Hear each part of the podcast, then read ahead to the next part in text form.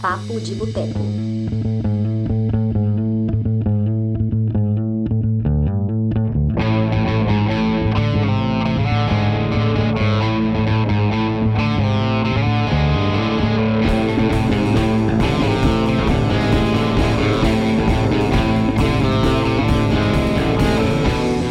Ó, se eu sumir, Se eu sumir, um poema de Marcelo Seabra.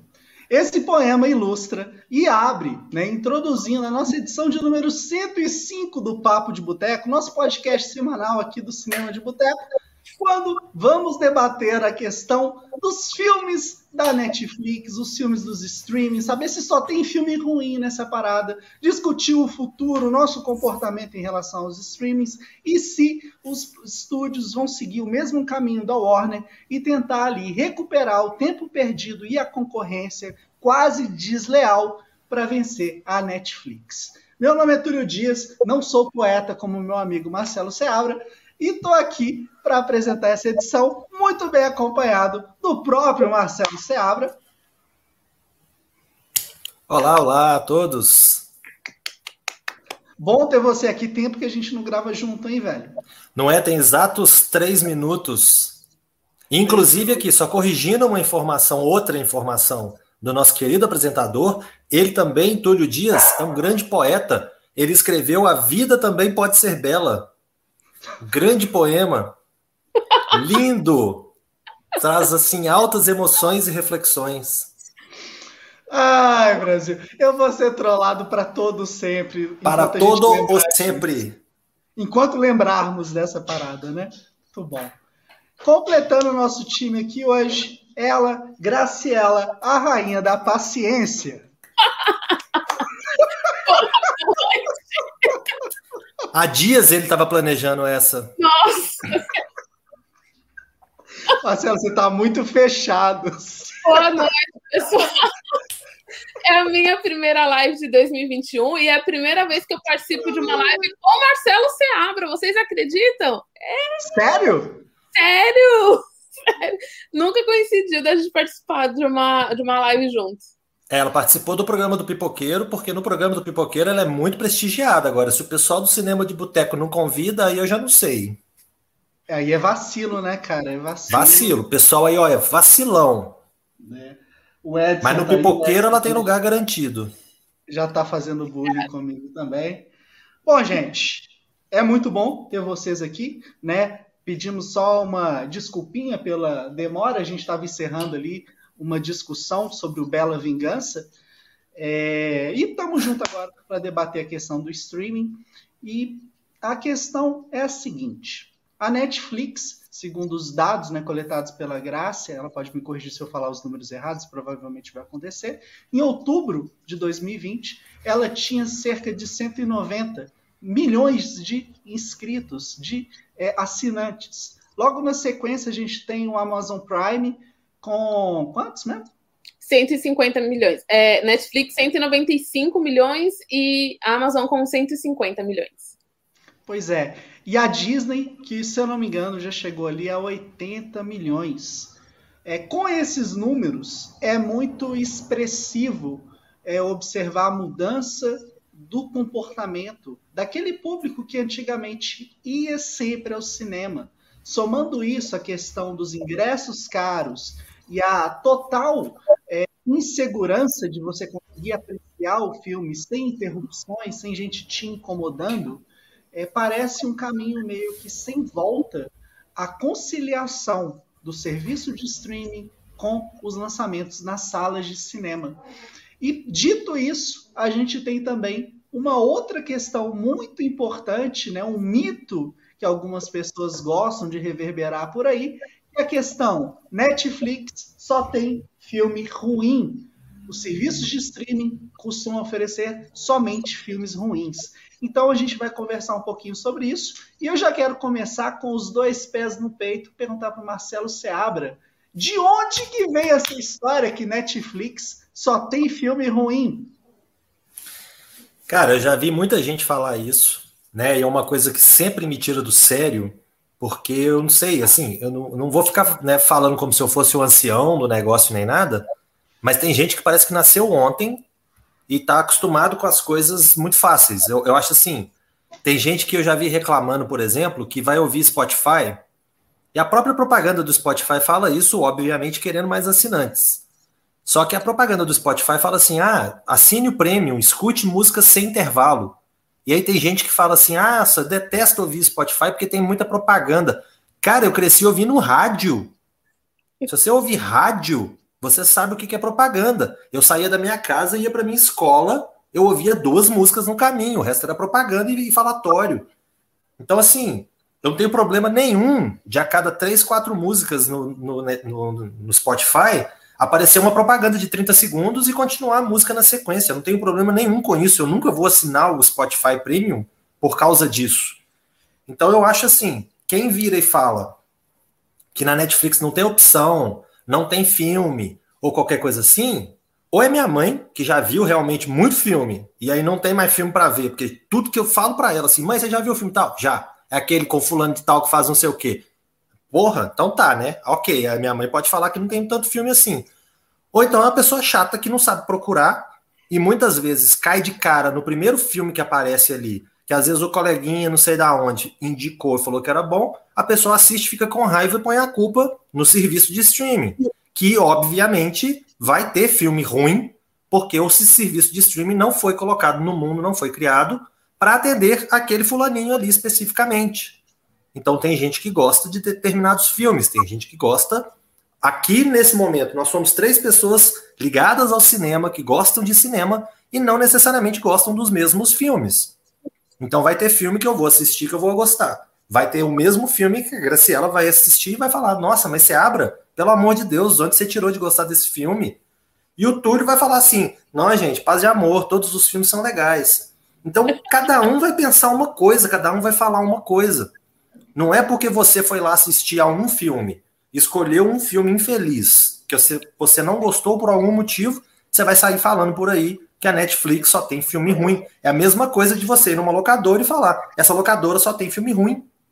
Eu fico assim, sem entender, né? Um amigo meu fala, eu fico incrível com um negócio desse. Como que a pessoa fala uma besteira dessa? E aí, hoje, com tantos serviços de streaming, você tem Netflix, você tem Amazon Prime, você tem Hulu, você tem Disney Plus, você tem os da HBO, Telecine Play, etc., Globoplay, caralho, a quatro. Todos são ruins? Ou você que às vezes não está sabendo escolher os filmes que você assiste? Gente, o Marcelo Sebra tá pistola nesse programa. Não é? Graça, o que, que, você acha dessa questão? Comenta aí. Primeiro, um beijo pra Karen maravilhosa, linda, você que é linda. É... Eu, eu discordo, não acho que a, a Netflix tem só tem filme ruim, mas tem dois pontos aqui. É... A gente está falando de filmes originais Netflix, ou a gente está falando do catálogo geral da Netflix? Catálogo Não, eu, geral. É, eu tô falando assim, a pessoa que tá que agora, nesse momento, à toa em casa, trabalhou o dia todo e fala: Hum, acho que vou ver um filme na Netflix. Nossa, mas só tem filme ruim. Não, gente, hoje eu assisti um puta filme na. Vai falando palavrão aqui ao vivo, meu Deus. É, ah, não, eu... puta que pariu, Graça. Para pariu, de falar palavrão essa merda. Palavrão, velho, caralho. Eu ah, assisti... não, caramba. Ao representante do México no próximo, no próximo Oscar, que. Qual é mesmo o nome? É porque tá o título original, gente, e eu não falo espanhol, né? Mas eu já, já confirmo o e falo. O título original é Tijuatanejo. Não. Próximo.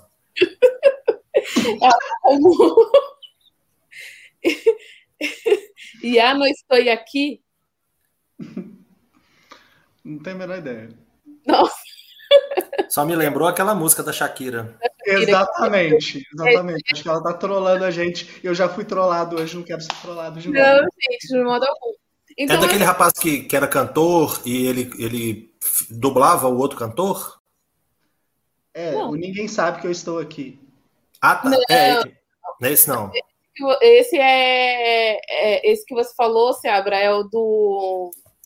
Roy. né? É. é, é o Ninguém Sabe Que Eu Estou Aqui.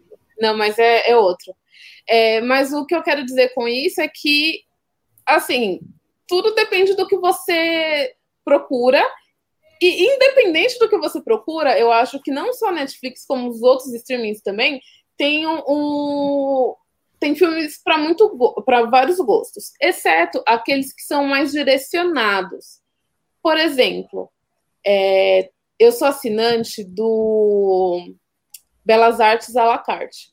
Mas quem mora aqui em São Paulo conhece o cinema Belas Artes, sabe qual é o, a, a, o segmento do, do, cinema, que é uma coisa mais voltada para o cult, para o clássico, entendeu? Então, assim, quem gosta de Vingadores, e só Vingadores e Missão Impossível e, alguma, e essas coisas, Velozes e Furiosos, se assinar o, o streaming do Belas Artes, não vai curtir.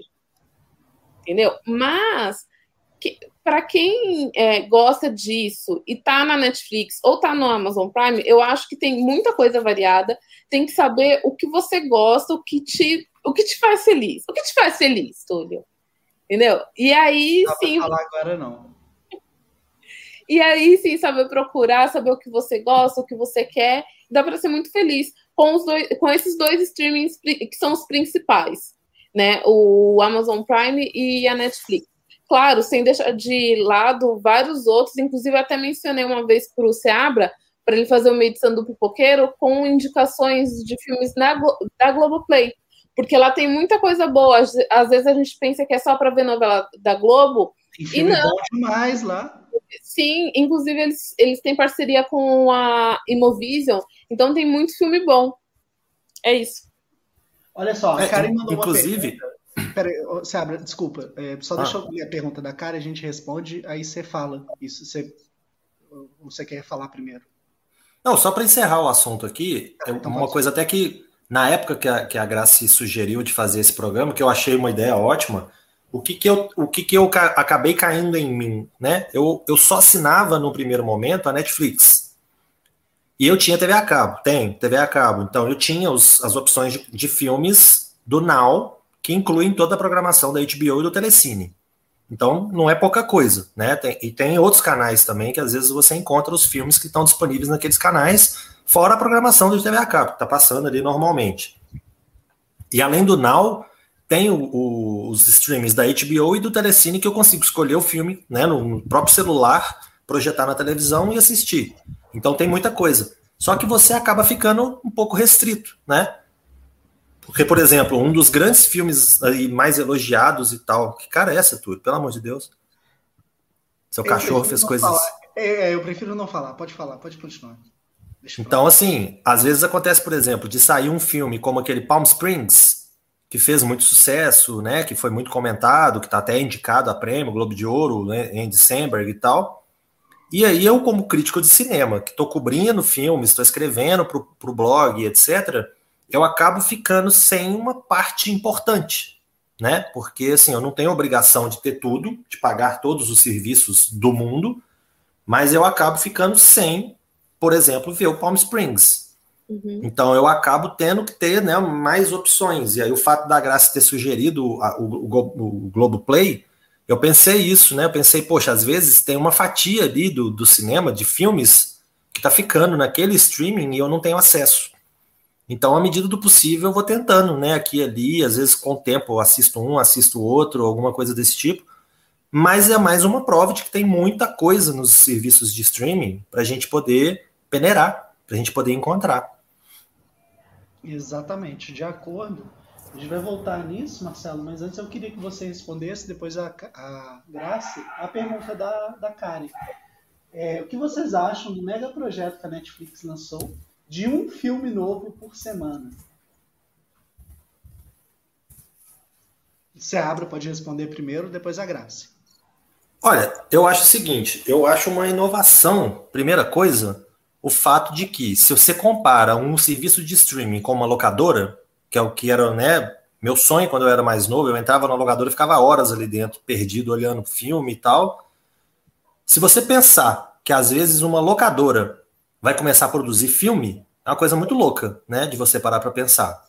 Então, essa é a comparação que eu sempre fiz. O, o Net, a Netflix, para mim, é uma locadora, o Amazon Prime é a locadora, é a mesma locadora, tá, tá, no bairro, tá no mesmo bairro, mas é a locadora concorrente. Então, eu posso ir em uma para pegar filme, eu posso ir na outra para pegar filme. Aí, de uma hora para outra, essa locadora começa a produzir filmes que, que eu acho disso? Eu acho lindo que quanto mais pessoas produzirem filmes, melhor. Mais opções, opções de filmes a gente vai ter. Se chegar num ponto de eu falar que, poxa, todos os filmes da Netflix são ruins, aí entra na, na questão que a Graça, a Graça colocou. Ah, mas a gente está falando aqui do catálogo da Netflix ou das produções originais? Aí a gente cai na questão das produções originais, que incluem o Irlandês, a balada do Buster Scruggs, Roma e etc e tal. Tem filme ruim? Claro, a maioria. A maioria é filme ruim, a maioria gastou pouco dinheiro, a maioria. Agora, às vezes está investindo ali numa pessoa que, cara, tem um senso de artista, né? Tipo um Ed Wood da vida. O cara quer fazer uma coisa bacana, mas tá todo errado, fez um trem louco, né? Mas ok, às vezes alguém gosta de ver esse filme. Então, eu acho que assim, os serviços de streaming produzirem filmes, bancarem filmes, bancarem a distribuição dos filmes, que faz com que eles cheguem até a gente muitas vezes, coisa que antes às vezes demorava dois, três anos para a gente conseguir ver um filme, porque ele não tinha distribuição. E hoje tem. Se a, o próprio serviço de streaming está produzindo, eu acho lindo. E no caso da Netflix, nada mais cabível do que, sendo o serviço que tem mais assinantes, ter uma, uma proposta ambiciosa desse tanto, né? Então eu acho assim, vai lançar filme toda semana? Ótimo. Eu vou gostar de todos? Obviamente que não. Se eu gostar de uma parte, ótimo. Se eu não gostar da outra parte, eu vou para outro serviço de streaming ver outro filme. Vou fazer outra coisa, vou ler um livro, sei lá. Então eu acho lindo isso. Graça. Eu acho que a quantidade pode afetar a qualidade. Eu acho a ideia linda, maravilhosa e tal, acho. Mas na prática, é, eu acho que pode afetar. Eu vou dar um exemplo disso, que é uma série, a Black Mirror. Black Mirror, quando não era da Netflix, que tinha por, é, por temporada dois, três ou quatro episódios, era uma série maravilhosa, era incrível. E ela teve duas temporadas. Quando foi para Netflix, caiu. Tá? A terceira temporada foi boa, foi a, uma temporada com seis episódios foi uma temporada com episódios interessantes, mas já não foi a mesma coisa, já não tinha a mesma essência. Depois da terceira temporada, eu não consigo nem discutir porque ficou uma bosta. Então, tem isso. Eu acho que a ideia é boa, mas eu acredito que pode afetar a qualidade. É, tem produções da Netflix que são boas, inclusive tem produções da Netflix que são pouco comentadas. Tem dois filmes asiáticos que eu gosto muito e eu, vejo pouca gente comentando.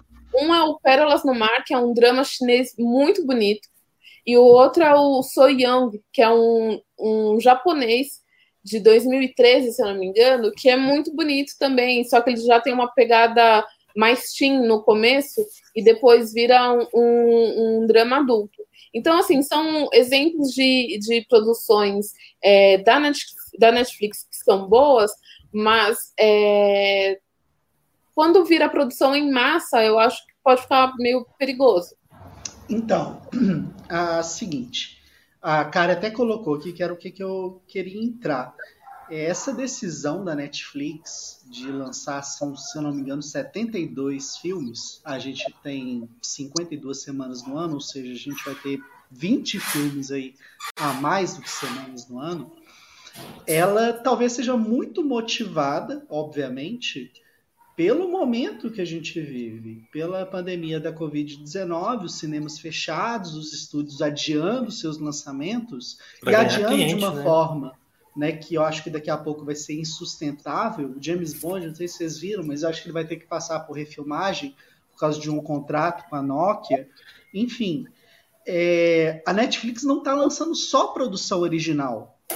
Vai ter produção também é, arrendada de outros estúdios, ou seja, filmes que iriam ser lançados nos cinemas, mas que, por conta da pandemia, e o estúdio decidiu que, cara, vão fazer dinheiro vendendo esse filme do que fazer o lançamento do jeito que eles fizeram. Né? Então acho que é muito em cima disso essa questão desses lançamentos da, da Netflix. E mais do que nunca, entrando né, no nosso tema, o tema do nosso programa de hoje, é uma forma dela se consolidar como principal. Travou? Eita, então ele tá tendo um derrame. É. Pode ser que ela já não era, né? Mas. Opa, voltei? Travou, voltei? agora voltou. Ainda bem que não é um derrame, ufa. É, mas deu para ouvir até que parte? Ah, você falou que a gente ia entrar no tema do programa, aí você fez uma cara ah, para cima assim e travou igual o rock. Igual então, é a, a questão do tema do programa, que é para consolidar, se é que já não estava consolidada, a Netflix como principal referência quando a gente pensar em cinema, né? Pensar em filmes, porque lá a gente vai ter a certeza que, bicho, vai ter sempre muito filme, né? O que, que você acha disso, Marcelo? Ó, eu acho assim, eu, eu, concordo com esse ponto que a Graça levantou aí, com a questão, especificamente com a questão da Black Mirror, porque o que, que acontece? Quando a série era produzida lá pela produtora britânica original, eles tinham uma cabeça, um foco, um público-alvo. A partir do momento que foi para Netflix, esse público-alvo fez assim e abriu para muita gente. Então eu acho que eles começaram a pensar em termos de antes a gente atingia um público X, agora a gente quer atingir um público três vezes o X. E aí começa a fazer às vezes umas tramas mais rasteiras, umas coisas mais bobinhas, menosprezando muitas vezes a percepção, a cabeça e o gosto do público. Então, isso é uma coisa que eu acho que pode ter acontecido muito mais no início desses serviços de streaming e que hoje eles já estão chegando num ponto, pô, para Netflix chegar a botar o Scorsese para fazer o irlandês, é porque eles entenderam que a coisa não era bem assim, não, não era bem aquilo que eles estavam entendendo no início. Então hoje eles estão querendo, igual você falou, eles estão querendo atacar é peixe grande, eles estão querendo a indicação para Oscar, eles não estão querendo mais encher a prateleira digital, virtual deles. Então, essa questão que a Karen colocou, eles podem estar partindo desse pressuposto. Nós vamos ser ameaça para os cinemas. Nós vamos chegar fazendo frente, botando banca e falando para o cinema que a gente está ali pau a pau. Agora, eu vou continuar pensando, quando eu pensar em cinema, eu vou continuar pensando em cinema. Eu não vou pensar na Netflix. Netflix vem em segundo, terceiro ou quarto. Primeiro eu vou pensar no cinema. Então, a partir do momento que a gente tiver passado pela pandemia, tiver vencido aí essa etapa, seja lá qual for o tal do novo normal, a gente em algum momento vai voltar a frequentar as salas de cinema. Eu acredito. Nem que seja com roupa de, né, de escafandro ou qualquer coisa desse tipo, de astronauta, do que for. Mas de uma forma ou de outra nós vamos voltar para as salas de cinema. Os cinemas estão todos lá fechados esperando a gente, com aquele cheirinho gostoso de mofo. Mas eles vão ter que limpar as salas e receber a gente de volta. Então toda vez que eu pensar em cinema, eu vou pensar em cinema, cinema físico, sala. E eu não vou pensar na Netflix. A Netflix que, que lute. Mas não acho que vai chegar a substituir nem nada, não. É uma opção, claro. Vai ter um sábado que o, o Túlio tá lá com a namorada dele, ele vai pensar assim: hum, vamos ao cinema? Aí eles vão parar, pensar e falar: não, mas é tanta chateação, tem que pegar um táxi, tem que ir lá. Chegar lá, fica a pessoa falando na orelha da gente, enche o saco. Ah, vamos ver um filme na Netflix? Vamos, beleza. Mas vai ter um dia que o Túlio vai virar e falar assim: ah, que se foda, quero ir no cinema. Pronto. Então, sim, são coisas que coexistem. É a mesma coisa de você falar: eu vou no cinema ou vou ver um filme na televisão? Você tem a opção, escolhe que, que você acha dessa história, Grace?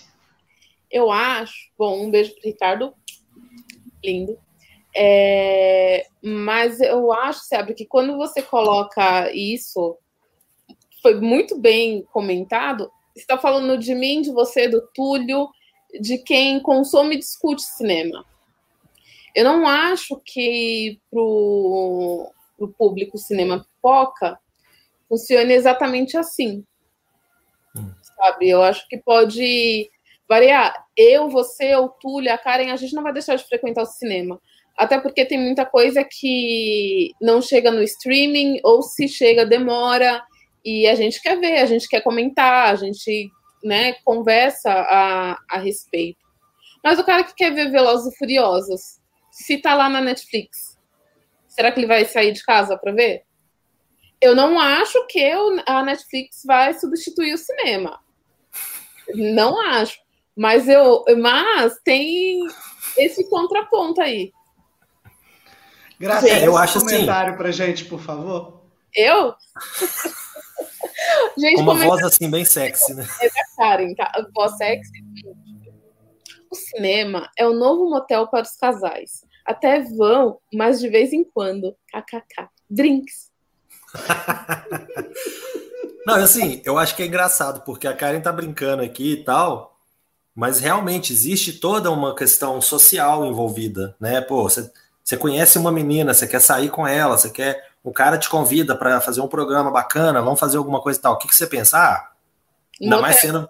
Ainda mais. Não, calma!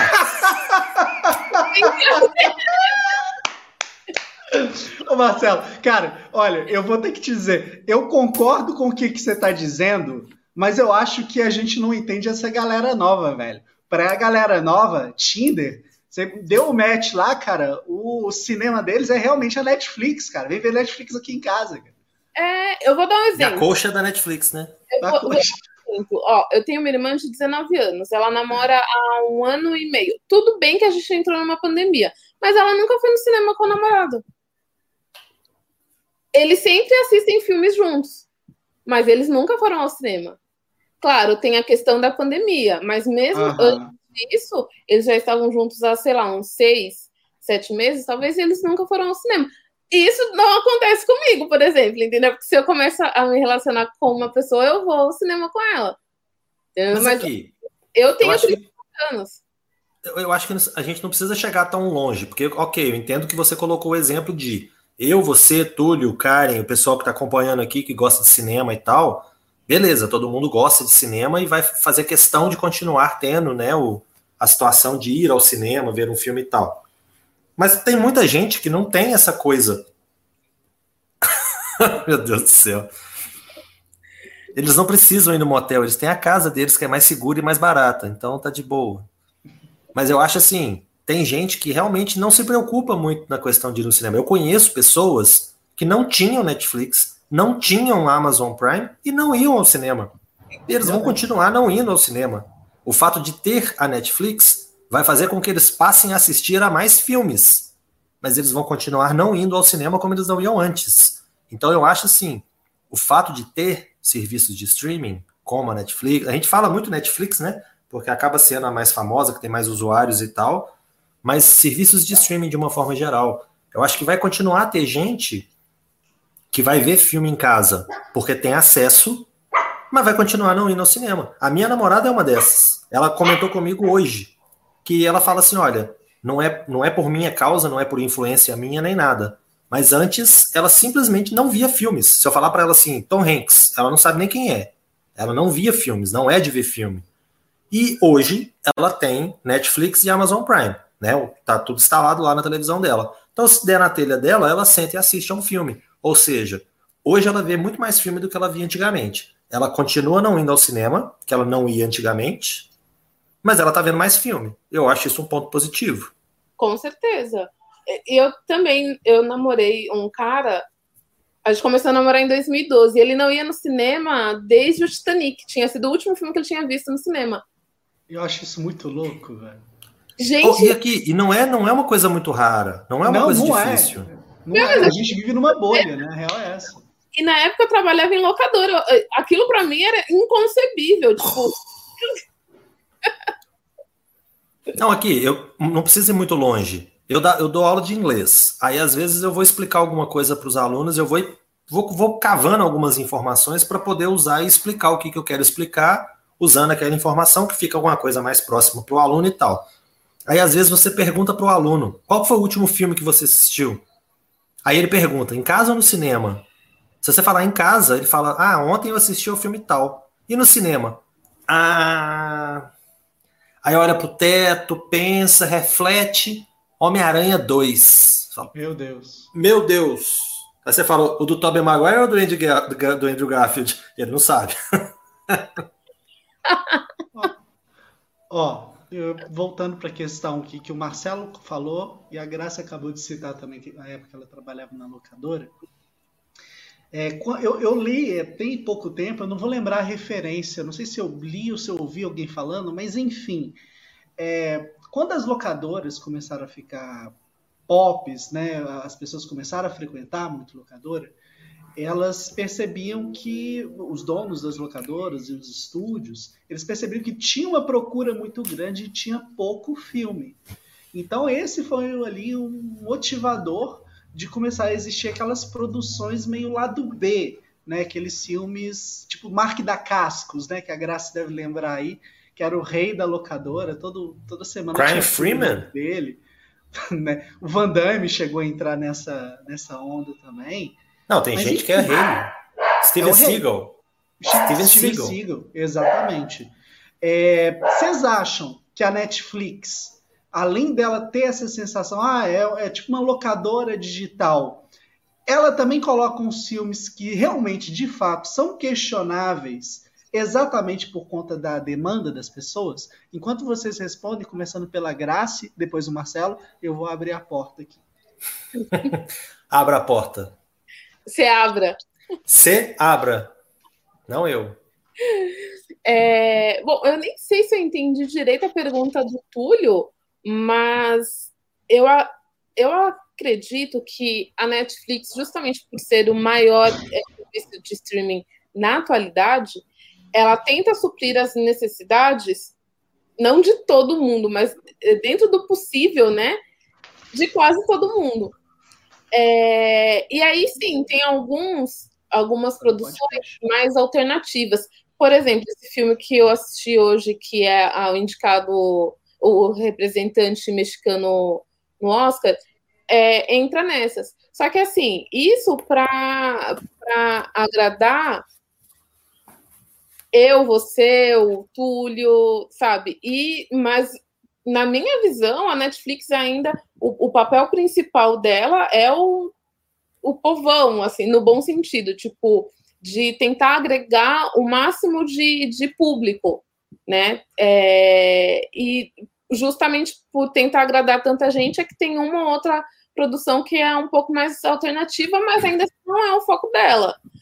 E a gente percebe isso por exemplo, a divulgação do, dos originais da Netflix, que nem eu comentei que tem alguns que são mais alternativos, como o Pérolas no Mar ou o Sou Young, mas aqui em São Paulo a gente chega no metrô e vê que o que é divulgado, tipo, o túnel do metrô inteiro tava com o irlandês, por exemplo. Depois fica com uns filmes mais adolescentes, umas séries mais adolescentes. Então, assim, tem alguma uma, uma outra coisa dentro do combo dela, mas é só para, eu acho que é para não perder assinante, porque se ela, se ela tira isso e deixa só o, o, o Velozes e Furiosos e Vingadores, que, quer dizer, Vingadores já não tem mais por causa da Disney, ela vai perder, tipo, quem comenta e quem e quem assiste cinema não só para como entretenimento, mas quem discute. Tendo o cinema ativo, por exemplo, a gente vê muita coisa que chega lá depois, então para a gente não é não é válido. Um exemplo, Vingadores, que chegou a, ter na Netflix, é, quando entrou lá, a gente já tinha assistido, mas se é uma coisa mais alternativa, não. Então, eu não, eu não assino Netflix para ver Vingadores ou para ver Missão, Missão Impossível. Eu assino para ver essas poucas coisas que são alternativas, para ver as séries que eu gosto também, e dentro disso, se tem uma coisa mais cinema pipoca que eu queira rever, ou até me interesse de primeira, aí sim, mas é um bônus. Não sei se eu fui clara. Sim. É, eu acho assim, esses filmes que a gente vê que mostram a Hollywood clássica, por exemplo, Mank, Ave César, filmes que mostram, né, como é que se fazia cinema antigamente, você vê que muitas vezes você tinha ali, sei lá, cinco opções de estúdios que faziam cinema e algumas poucas pessoas correndo atrás de formas independentes de fazer cinema, por exemplo. Então, eu acho que devia ser muito mais difícil você conseguir fazer cinema, você entrar nesse meio. Se você era um roteirista, por exemplo, as vagas estavam bem restritas e tudo mais. Hoje, com a questão de ter os streamings, você tem mais produção cinematográfica, e aí fica aquela questão: você está querendo agradar quem? Né? Eu acho que, num primeiro momento, a Netflix pode ter entrado com esse, com esse pensamento de seguinte: nós somos um serviço de streaming novo, então a gente precisa de ter muita coisa, muita quantidade para encher, para as pessoas se, se interessarem, para as pessoas quererem vir para a gente, querer assinar e botar o dinheiro. a partir do momento que as pessoas começaram a colocar dinheiro e assinar e tudo mais, aí eles começaram a ver o seguinte: peraí, a gente tem um, um público maior, a gente não tem só aquele público da quantidade. Então, assim, a gente brincou aqui que tem os, os campeões do videocassete. O Steven Seagal fez, sei lá, três quartos da carreira dele. Ele pode ter tido um, um destaque inicial com Nico acima da lei, com a força em alerta e tudo mais. Agora momento chegou num ponto. Momento crítico, né? Que ele sai voando é no, no, espaço, melhor momento esse, do esse filme. É é na hora que desacopla, né? Que ele sai voando. É Exato. É ótimo. Fantástico. então, assim, um ator do, né, do calibre aí do Steven Seagal, por exemplo, que é um cara famoso, é um cara que conseguiu, né, chegar num patamar de astro e tal, e ele fez a carreira dele basicamente na, na, na, na locadora, né? Os, os Expendables, os mercenários, todos praticamente foram para esse caminho. Filmes do Dolph Lundgren eram todos direto para locadora. Então você tem um filão e você tem pessoas que assistem, tanto que eles estão até hoje fazendo filme, ganhando dinheiro e milionários e etc e tal. E a gente aqui, às vezes, falando mal dos caras, ah, porque o cara é isso, o cara é aquilo, não sei o que e tal. E o cara tá lá milionário na casa dele, rindo, tomando champanhe, beleza. Mas por quê? Porque tem um filão, tem lá um público para ele poder atender. Só que a Netflix não pode atender só esse público. Então é, é como você falou, ah, o cara gosta de Velozes e Furiosos, beleza. Se tem o Velozes e Furiosos na Netflix, ok, ele vai assistir. Mas uma franquia como Velozes e Furiosos, ela só é lançada no cinema. Então vai ter filme que vai continuar sendo lançado só no cinema. A questão é, vai ter filme menor que às vezes está sendo produzido ali na, de uma forma independente, no quintal da casa do cara e tal, que é um filme bom, nem por isso é um filme ruim. E muitas vezes a, a, a oportunidade que ele vai ter de chegar na sua casa é através da Netflix, que vai bancar a produção, que vai pagar um dinheiro para o cara, pode ser pouco, pode ser muito, aí é outra discussão, né, de quanto que eles estão valorizando o filme, mas vai fazer com que o filme chegue e você consiga assistir. Então é igual o Túlio falou, não só produções originais, mas as produções distribuídas também, que muitas vezes, né, como eles são espertinhos, eles põem o nome deles no início ali, né? Netflix Presents, mas não é um filme que foi feito, não é uma ideia que surgiu na Netflix. Eles só compraram o filme, colocaram ali o Netflix Presents e soltaram o filme na sua mão. Então eu acho que populariza, leva o filme, né, para mais pessoas mas os filmes de cinema vão continuar sendo os filmes de cinema. E nem todo filme consegue, né? Tinha, sempre tinha aqueles filmes, por exemplo, um filme que ficou famoso pra caramba, que fez o nome da Jennifer Lawrence, Inverno da Alma, que é um filme muito bom, por exemplo. É um filme que saiu direto na locadora. É um filme que eu não tive opção de ver o filme no, no cinema. Eu cheguei na locadora, falei, ó, o que, que é isso aqui, ó? Eu já ia direto lá na, na prateleira de novidades, né? Lançamentos. Uhum. Tava lá, Inverno da Alma. Hoje você liga, Netflix está lá o Inverno da Alma para você assistir.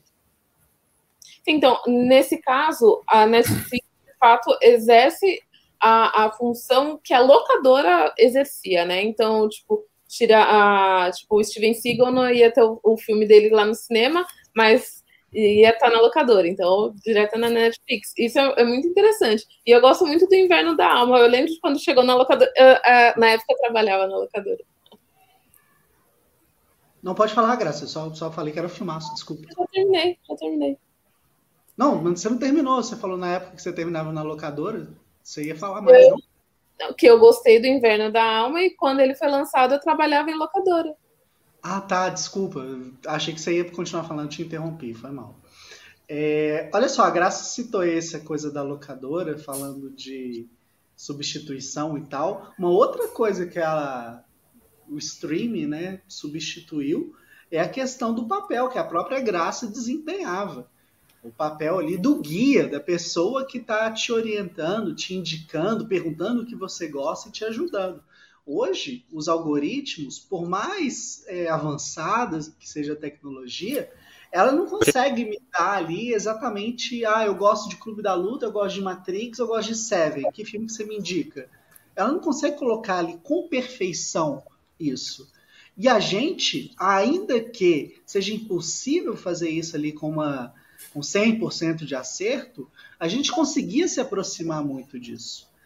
É, Marcelo, como, depois eu quero saber da Graça. Como que você acha que é, essa mudança né, da questão do streaming ela é totalmente negativa, essa independência para o público. Né? Isso não pode gerar um consumo maior de porcaria, ainda que as pessoas gostem de consumir? Depois a graça. Olha, eu acho que depende muito do tipo de público.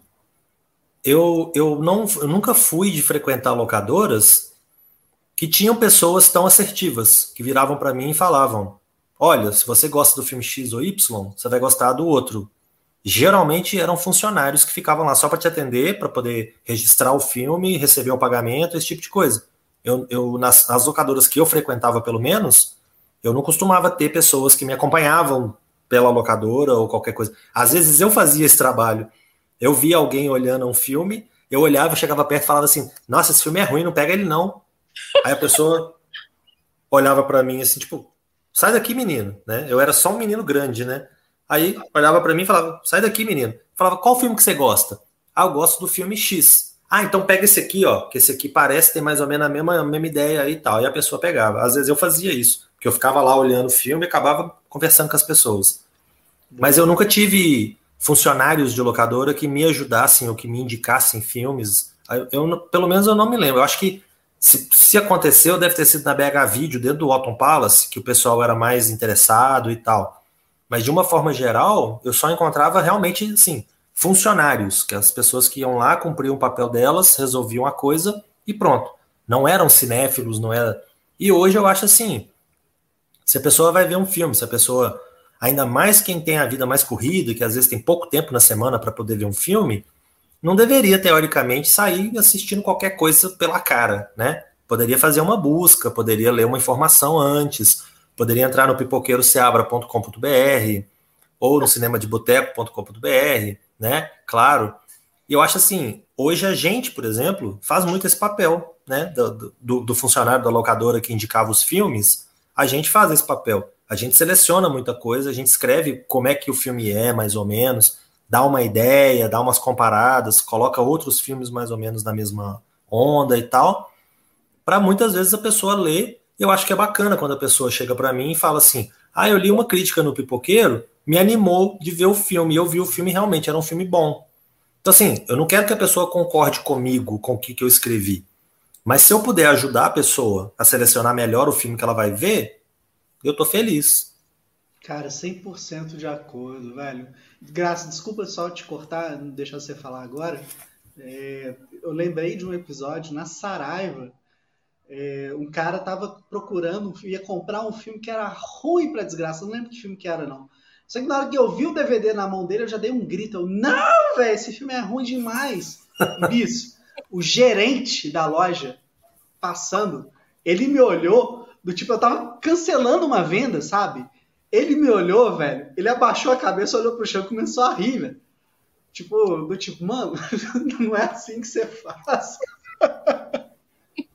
Pois é, eu não trabalhava lá, eu não tinha compromisso, então eu podia falar, orientar, falar, não pega esse aqui não, pega aquele ali e tal. Pois é. Graça, o que, que você acha dessa questão da falta da referência?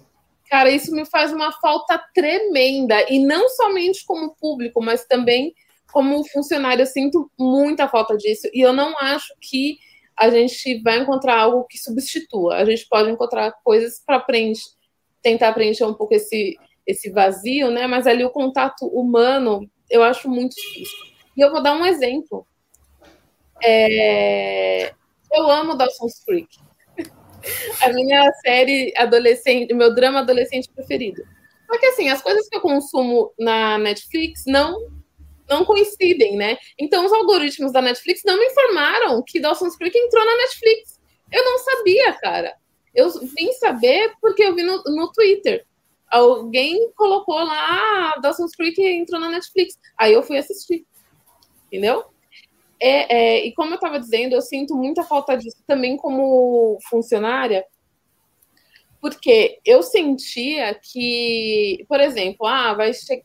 Vou dar um, um, um, exemplo aqui do de um filme chamado A Vênus Negra, que é um filme difícil, é um filme muito bom, mas é um filme pesado, é um filme difícil é, é, é para indicar. E era o tipo de filme que, assim, chegou na locadora, alguns funcionários viam antes, então, tipo, eu acabava, muita coisa eu acabava vendo antes dos outros funcionários, porque eu ia saber para quem indicar.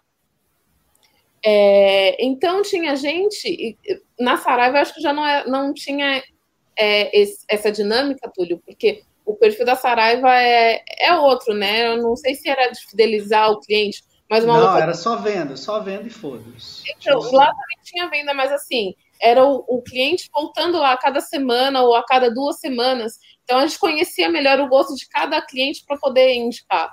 E eu acho que isso não. não a gente, as, quem é, produz conteúdo para a internet, consegue, né, tapa buraco, assim, mas não é a mesma coisa. E ao mesmo tempo, isso gera uma, uma onda de, de, de muito parecidos, porque eu sigo alguns alguns canais no YouTube, gente, é toda semana. Ah, cinco filmes perturbadores para você ver na, no Amazon Prime. Seis filmes desconhecidos para você ver na Netflix. Não sei quantos filmes escondidos em tal streaming. E aí fica, tipo, tudo igual. Aí se você ver em um vídeo, tá no outro também. É foda isso. Hoje mesmo eu vi uma matéria de códigos para você achar filmes escondidos na Netflix. Mano, que isso não é jogo não, caralho. É só você procurar, porra. Não é difícil. Mas, mas aqui, eu acho que quem, tem um pouco de informação, claro que a gente não é referência porque a gente gosta de, a gente respira cinema, etc. Mas quem tem um pouquinho de informação, às vezes, ou quem tem um amigo que às vezes o gosto bate, que confia e tal, já pode chegar e direto na busca procurar o filme e assistir. Né? Então, assim, eu, eu fiz várias edições do programa do Pipoqueiro, por exemplo, baseado em indicações de streamings. Então, o Túlio participou das indicações do Telecine, se eu não me engano. A, Telecine, a... Hã? Telecine, Telecine fui eu, o Túlio a... foi do Prime. Do Isso. É, então o Túlio foi do Prime, graças do Telecine. O pessoal do Mexido foi, eu acho que da HBO. E eu fiz sozinho da, da Netflix. Não, foi o, é, não sei, um negócio assim. Sei que, né, tudo, todo mundo bairrista, né? Tudo entre a gente aqui. E aí, a ideia era exatamente essa, era sugerir filmes, né? Agora, quando eu, que gosto de cinema, que geralmente estou envolvido, que sei das coisas, quando eu vejo essas matérias de veja cinco filmes escondidos na programação de não sei onde, eu já vi os cinco, pô. Me mostra realmente é, filmes escondidos. Comigo também. Me mostra né? filme que realmente ninguém viu, que ninguém ficou sabendo e tal. Por exemplo, um exemplo bom. Outro dia eu estava no Twitter, né, para variar. E aí quem não, né, não segue, segue lá no Twitter. E aí eu estava vendo um tweet do Kleber Mendonça Filho, né, diretor de cinema brasileiro, né, Bacurau, Aquário, Som ao Redor e tal. E ele falando assim: "Poxa, acabei de assistir a um filme ótimo no Amazon Prime, chama O Fator Humano". Eu olhei e falei: Opa, esse eu não conheço. Aí fui lá direto. Eu estava à toa em casa aqui, tinha trabalhado o dia todo. Chegou de noite, botei no Amazon Prime, procurei lá o filme, um elenco em inglês fantástico. Filme do Otto Preminger, que é um diretor também conceituado e tal. Falei, ah, vou ver. E realmente, filmão. Ou seja, você tendo informação, você pescando em vários aquários, né, pegando informação de vários lugares e tal, você acaba pegando indicações boas, acaba pegando alguma coisa legal. Então, assim, eu nunca fui muito ajudado em locadora. Ninguém nunca chegou para mim e falou, pega o filme tal, ou qualquer coisa assim. Eu nunca tive essa sorte de ter um funcionário realmente por dentro. Ei, cão. Mas uma coisa que eu, eu queria levantar aqui é que quando a gente. Isso eu acho um, um problema em relação ao streaming. Quando a gente fala em, em streaming, eu acho que o público no geral ainda é muito refém da Netflix. 100% de acordo. Ela tem seu lado bom, claro que tem, mas tem uma infinidade de coisas boas que estão fora da Netflix. Isso é que eu acho um problema, sabe? Você ser refém de um, de um serviço específico. E, por exemplo, o Amazon Prime é bem mais barato e tem um catálogo muito bom também.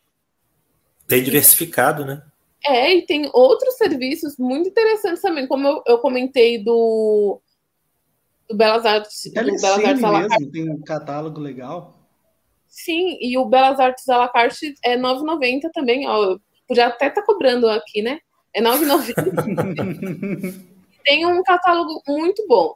Claro, quem gosta de, de é, Velozes e Furiosos e tal, de repente não se sinta tão atraído.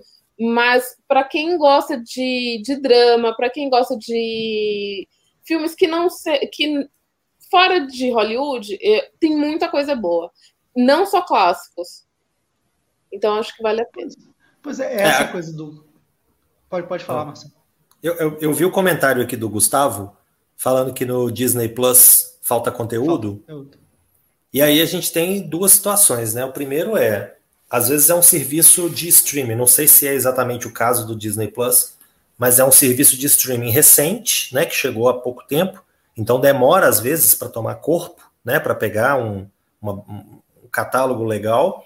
E às vezes tem um outro problema, né, que o Disney Plus é um serviço de streaming focado na Disney, nas produções Disney.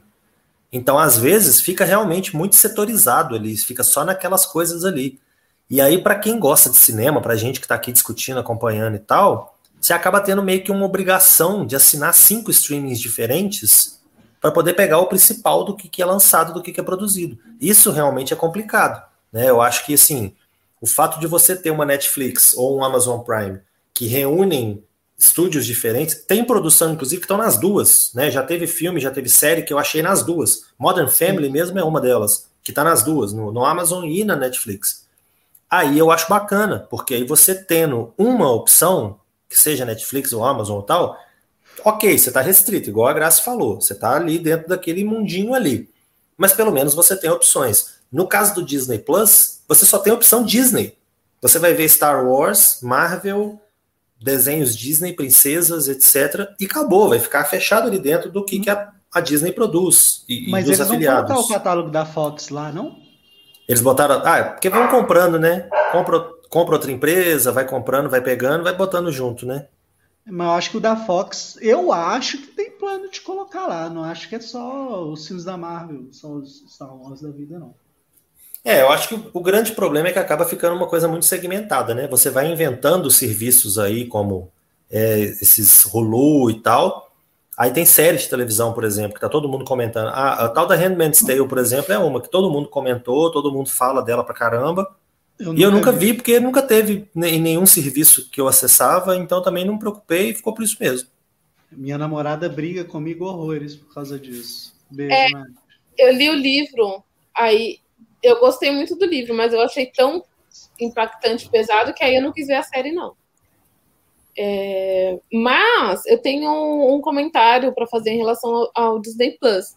Eu concordo com isso que vocês falaram que fica muito segmentado, mas ao mesmo tempo quando a. É que, sei lá, eu pelo menos sempre tive essa ideia, até, algum, até alguns anos atrás, de que a Disney é, era sempre focada em animações, em produções infantis, tipo isso que a gente acaba vendo no cinema. E quando você acessa o catálogo, você acaba percebendo, pô, mas isso é da Disney? Eu não sabia. Então tem um monte de coisa. Tem um filme que eu não sei se está lá, mas é da Disney. É, é um drama muito bom com a Lupita Nyong'o, que é a rainha de Katwe. É, acho que é essa a pronúncia. É um uhum. Exemplo. É um, é um filme da Disney. Inclusive, tem a crítica no cinema de boteco e a crítica é minha, tá? Beijo. Ah, Momento jabá. Vários dramas que são da, da Disney e que a gente, quando a gente fala assim, ah, só vai ter filme da Disney, e acaba se surpreendendo porque vai ter um monte de coisa bacana que a gente não sabia que é de lá.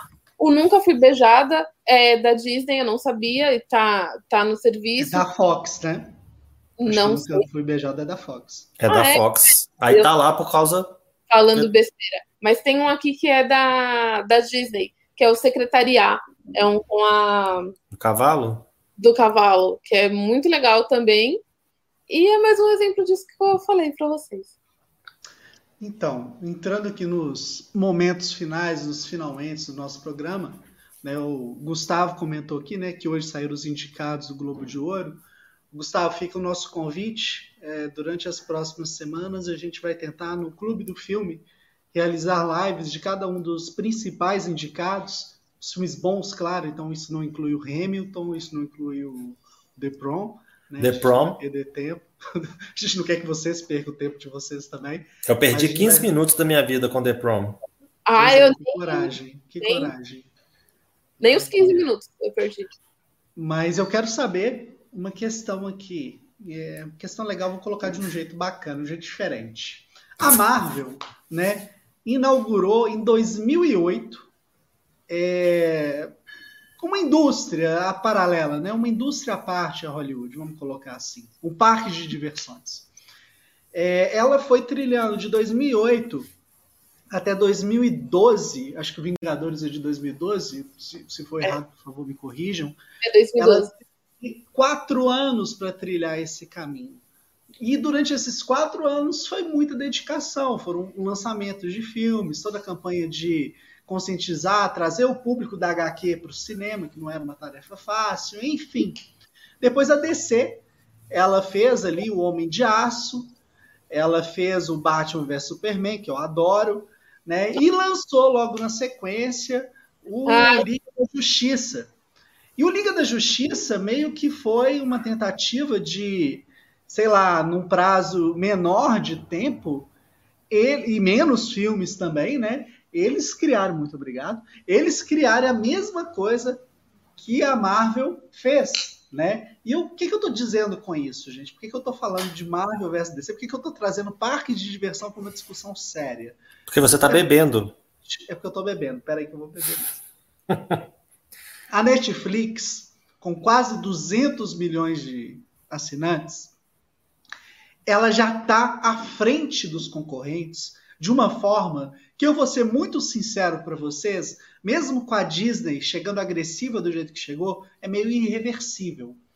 Com a pandemia, a Warner percebeu, né, vamos lembrar, quem trabalha em indústria grande, indústria que trabalha com comportamento do público, é, tem acesso a informações que a gente, réis mortais, não tem. A decisão da Warner é muito baseada nisso. Além de observar o comportamento do público que mudou graças aí ao crescimento da Netflix, a gente tem a pandemia. A gente já tinha ali um declínio do público indo ao cinema. Então, o Warner, né, nessa parceria com a HBO Max, que o Caio até citou, ela decidiu que em 2021 ela lançaria todos os seus grandes sucessos no serviço de streaming simultaneamente ao lançamento do cinema. Aí a pergunta que eu jogo aqui primeiro para o Marcelo, depois para a Grace, é a seguinte: vocês acham que isso é um caminho sem volta? E Outra, a Warner fazendo isso, ela não vai estar tá fazendo, né, por exemplo, a Sony, a Universal, esses outros estúdios todos comerem poeira porque eles vão perceber que, caraca, eu deveria ter feito isso e aí vai ser tarde demais para eles? O que, que vocês acham? Eu acho que tudo vai depender do resultado, né? Então, a primeira coisa é ver assim, e aí, nós vamos ganhar dinheiro com isso? Nós vamos ganhar dinheiro soltando os filmes na Só, HBO Max? Desculpa te interromper então, Marcelo. É, a Mulher Maravilha, né, 1984, se eu não me engano, bateu recorde de tempo de visualização de streaming aí, né, na semana do lançamento. Ou seja, deu certo. Agora, eu posso bater recorde de visitas na, nas críticas que eu publico no Pipoqueiro. Ninguém me pagou nada. A pessoa entra, lê a crítica e sai. Eu bati recorde. Eu consigo viver disso? Não. Então, a questão é, o resultado não pode ser só tempo de visualização, tempo de tela. Entrou dinheiro, como é que foi isso? Trouxe assinante novo, movimentou né, o esquema, o mercado aí do negócio. Então tem toda uma questão mercadológica que tem que ser analisada por trás para saber o seguinte. Já tem diretores, por exemplo, que já se manifestaram contra o Warner. O Christopher Nolan, por exemplo, e o Denis Villeneuve falaram: olha, deram a entender, não falaram isso categoricamente, mas deram a entender que não vão continuar na casa, que era a casa deles, que eles consideravam, porque eles querem ter os filmes deles exibidos no cinema. O Denis Villeneuve fez Duna para a gente ver no cinema. Ele não fez para a gente ver na televisãozinha, que por maior que seja, não é a tela do cinema. Então eu acho que tem toda uma questão aí envolvida, questão artística. Você tem, por exemplo, um diretor como Scorsese, ele vira e fala: Olha, não vejo problema nenhum em fazer um filme para Netflix. Mas ele não falou que a carreira dele agora vai ser só isso. Ele vai continuar fazendo filme para o cinema. Os irmãos Coen e Alfonso Aral e ó, Alfonso Aral, Quaron e tudo mais. Então você tem aí várias pessoas que falam assim, olha, eu vejo como mídias diferentes. Uma é uma, outra é outra. Não significa que eu vou ficar só refém agora de uma. Eu tenho mais possibilidades, é o que eu estava falando agora mesmo. Antigamente você tinha, sei lá, cinco, seis estúdios que faziam os filmes e ponto, eram as suas opções. Hoje você tem uma porrada de produtora, inclusive os streams que são produtores, então você tem muito mais opção. Agora, vai fazer todo mundo ir para aquele determinado canal e tal? Então eu acho que né, a, a, o próprio Disney Channel ainda está vendo direitinho, o D Disney Plus está vendo direitinho como que tem que ser a estratégia deles. Porque, por exemplo, Mulan eu acho que teve muita gente que não viu, eu mesmo. Não me interessei, não vi, não procurei saber.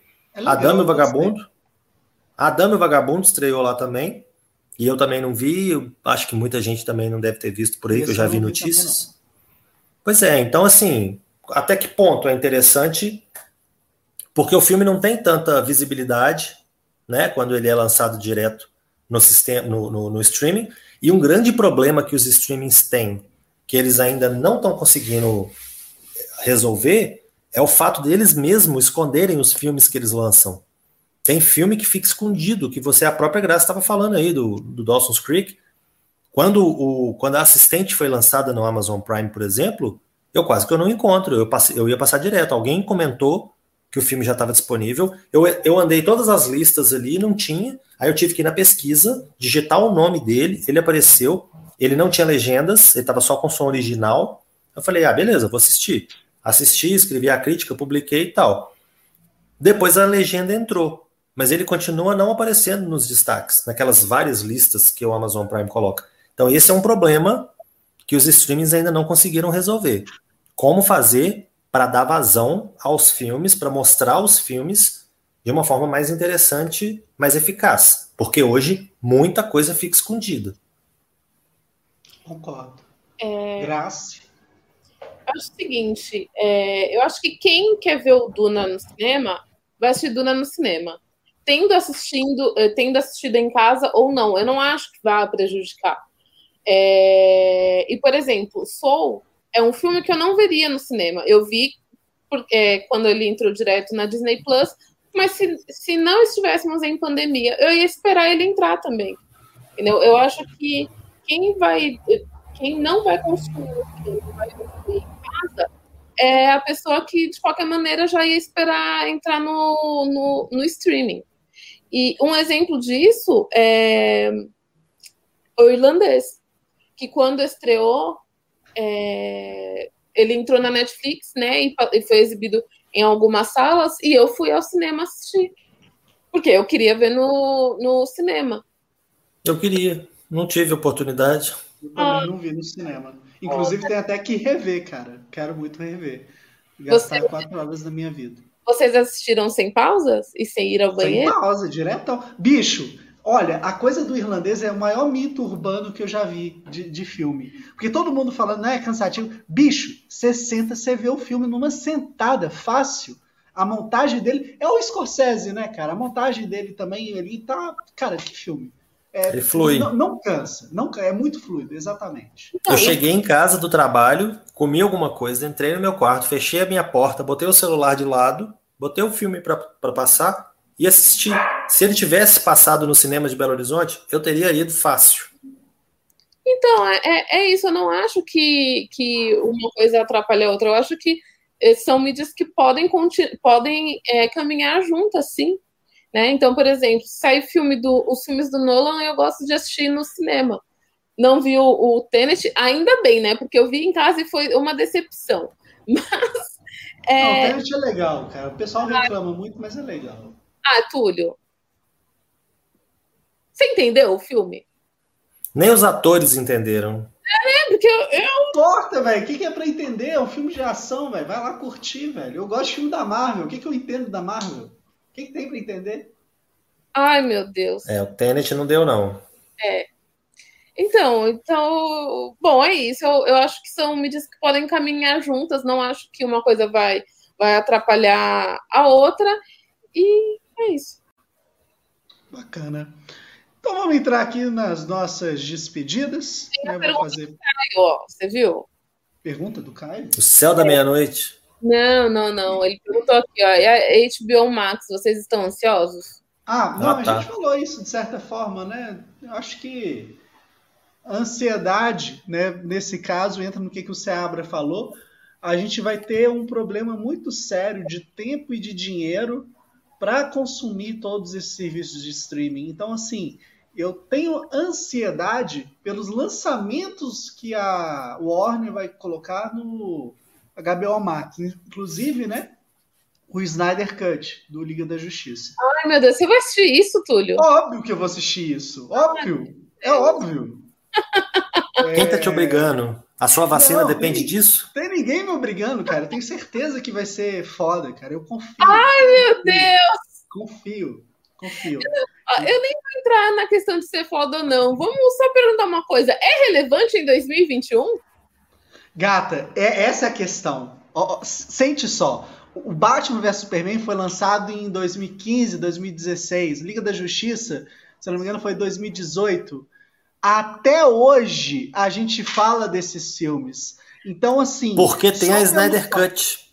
Não, ah, ah, ah. Até hoje, você vai falar de filme, a galera comenta. Mesmo antes do Snyder Cut, a galera já fazia bullying né, com Ai. Batman vs Superman, a questão da Marta. É um filme relevante até hoje. Ai, Agora É, teremos é. Godzilla e King Kong falando Marta. Que vai ser o melhor filme de- do ano, provavelmente. Estou muito ansioso também. E é uma- da Warner, né? Os dois aí da Warner, direto no HBO Max. Mas enfim, quero agradecer imensamente, novamente, né, a participação do meu amigo Marcelo Seabra aqui, hoje em dose dupla, nessa nossa edição do podcast também no Clube do Filme. Muito obrigado pelo seu tempo, pelo seu conhecimento e por transmitir suas opiniões sempre de uma forma bem humorada e muito bem informada, tá bom? Marcelo, por favor, entre aí nas suas despedidas. Aliás, não, antes eu tenho que despedir. Calma, eu tô fazendo minha despedida completa. Eu tô bebendo cerveja, gente. Já tô um pouco confuso. Meu Deus. A língua tá até enrolando já. A Nath Meio tá copo. olhando aqui pra mim e tá rindo. Ei, Nath. é, né, o pessoal mandou oi. Quero agradecer também participação assim da Graciela Paciência. Aqui, ó. É, na verdade, você tá aqui nessa Ah, tá. Ei, gente. É. Graciela Beleza? Paciência, né? Primeira vez participando aqui no ano com a gente. Muito obrigado por ter conseguido aí separar um tempo, participar. Né? Sempre muito bom gravar contigo, te ouvir falando aqui com nós. É, e a todo mundo né, que ficou aqui acompanhando essa transmissão. Hoje a gente teve menos pessoas que o normal, né? Onde vocês estão, seus putos do caralho, né? Por que, que vocês não estão aqui? Mas enfim, né? Beijo para todo mundo que ficou, acompanhou, a Karen, o Gustavo. É, Caio. comentou? O Caio que comentou aqui. Não sei se Aqui tem um que eu nunca sei também. falar o nome aí, Vermente. É o Edson, é o Edson. Edson. também, muito obrigado. Tá? Teve Então, o todo mundo que. também, que mandou um O alô. Ricardo entrou rapidinho, exatamente. Né? Uma hora, oito minutinhos de programa. Muito obrigado mesmo. É, acho que assim, o que faz a graça da gente ter um programa é realmente essa troca, seja para gente aqui no bate-papo super gostoso e também funcionando aí para vocês. Então, Marcelo, por favor, entre nas suas palavras finais, depois Grace. Bom, só lembrando que a ideia desse, dessa edição do programa surgiu porque eu estava conversando com o Túlio e eu estava realmente puto com essa história de que, ah, na Netflix só tem filme ruim, né? Então eu já entrei no programa xingando, né? Graça falou que eu já estava no modo pistola já, né? Descarregando para todo lado. Mas é porque realmente eu acho que parece que as pessoas não frequentaram locadora, né? Que tem tinha né, vários filmes e você podia escolher o filme que você queria ver. A diferença é que, no caso da locadora, você tinha tudo quanto é tipo de filme no mesmo lugar. E no caso dos streamings, você tem alguns em um, alguns no outro, pouquíssimos que aparecem em mais de um. Então você tem que ir peneirando, né? Então aí eu acho que torna ainda mais relevante o trabalho da crítica, o trabalho das pessoas que vocês estão vendo aqui comentando, assistindo, escrevendo, né? Tirando tempo. Uma coisa que eu sempre brinco, né? Cada crítica que eu escrevo é um filme ou dois que eu deixo de assistir. Porque eu poderia estar vendo outro filme, mas eu estou escrevendo sobre o filme que eu já vi. Então é bom para mim? Claro que é. Mas às vezes eu poderia estar vendo outro filme. Mas eu acho que assim é interessante você se propor a fazer uma discussão, a levar algumas informações, algumas reflexões e tal. E isso provavelmente, eu espero, de alguma forma, pode ajudar as pessoas a terem uma escolha mais objetiva, mais rápida, menos cansativa para ver os filmes em casa. Então, né, como diz aquele outro rapaz, né, que escreve sobre cinema também, com quem eu já trabalhei e quem eu admiro muito, bons filmes. Achei que você ia falar a vida ainda é bela, né? A vida pode ser bela, Túlio. A vida pode ser bela. A vida pode ser bela. É, sabe o que eu falei aqui? Acho que o Sebra vai, vai lembrar disso. Mas uns anos atrás a gente tinha um post no, no cinema de boteco que era justamente o que assistir na Netflix, que era uma vez por mês. E tinha, eu lembro que nessas eu indiquei o First, First Day Killed My Father do da Angelina. Angelina Jolie e não lembro se fui eu, se foi o Seabra que indicou um contratempo. Aquele espanhol. Bom demais. Eu indiquei no pipoqueiro. Então talvez tenha sido eu. então, era uma coisa. Acho que foi você mesmo, Graça, eu assisti ele porque que você, você que falou. Você fica jogando na minha cara que eu demorei oito anos para assistir o Dark. Você indicou o contratempo e eu assisti em dois anos. Olha só! Tá, tá melhorando. Bom. Que bom. Então, era uma coisa legal de, de se fazer. Né? Mas é, também eu acho interessante explorar os, os outros streamings, como a gente já comentou aqui. Né? Bom, eu gostaria de agradecer o convite, né? Ver com o Túlio Dias quando que a gente vai fazer sobre a filmografia do diretor de Parasita, né? Vamos, vamos. Então, Grace, vamos deixar isso público já. Vamos vai levar dias. Para março, porque esse mês eu acho que vai ser difícil fazer, até porque eu tenho que rever os filmes dele. Se eu não me engano, são oito, seis títulos. Eu não assisti, acho que os dois primeiros, o Cão que Morde, com alguma coisa. Tem o outro também, Memória de um Assassino eu vi, O Hospedeiro eu vi. Acho que a partir do Memória de um Assassino eu vi todos, mas eu quero rever o Memória de um Assassino porque é muito bom, cara. É, só uma coisa, em março eu não estarei de férias, então para participar de live só for mais cedo. Não, já faz num domingo, não tem problema. Tudo bem. É... Bom, e é isso. Um beijo para vocês. Para me seguir no Twitter é gratona underline. Acho doido. Como é que te segue lá no Twitter, mano, Marcelo? Boa pergunta. Eu acho que é Seabra M. Não. Não? Deixa eu ver. Eu acho que não, cara. É Marcelo Seabra, não? É, Seabra M. Eu... Não, o nome, o nome fantasia tá o pipoqueiro Seabra, mas o meu, a minha arroba é arroba Seabra M. É, exatamente, Seabra M. Isso, acabei de ver aqui. É Seabra M no, no Twitter, no Instagram é o Pipoqueiro Seabra e o blog é o pipoqueiroseabra.com.br. Acho doido. Bom, galera, Agradeço imensamente a todos vocês aí, né? Muito obrigado mesmo. Semana que vem a gente está de volta com mais uma edição.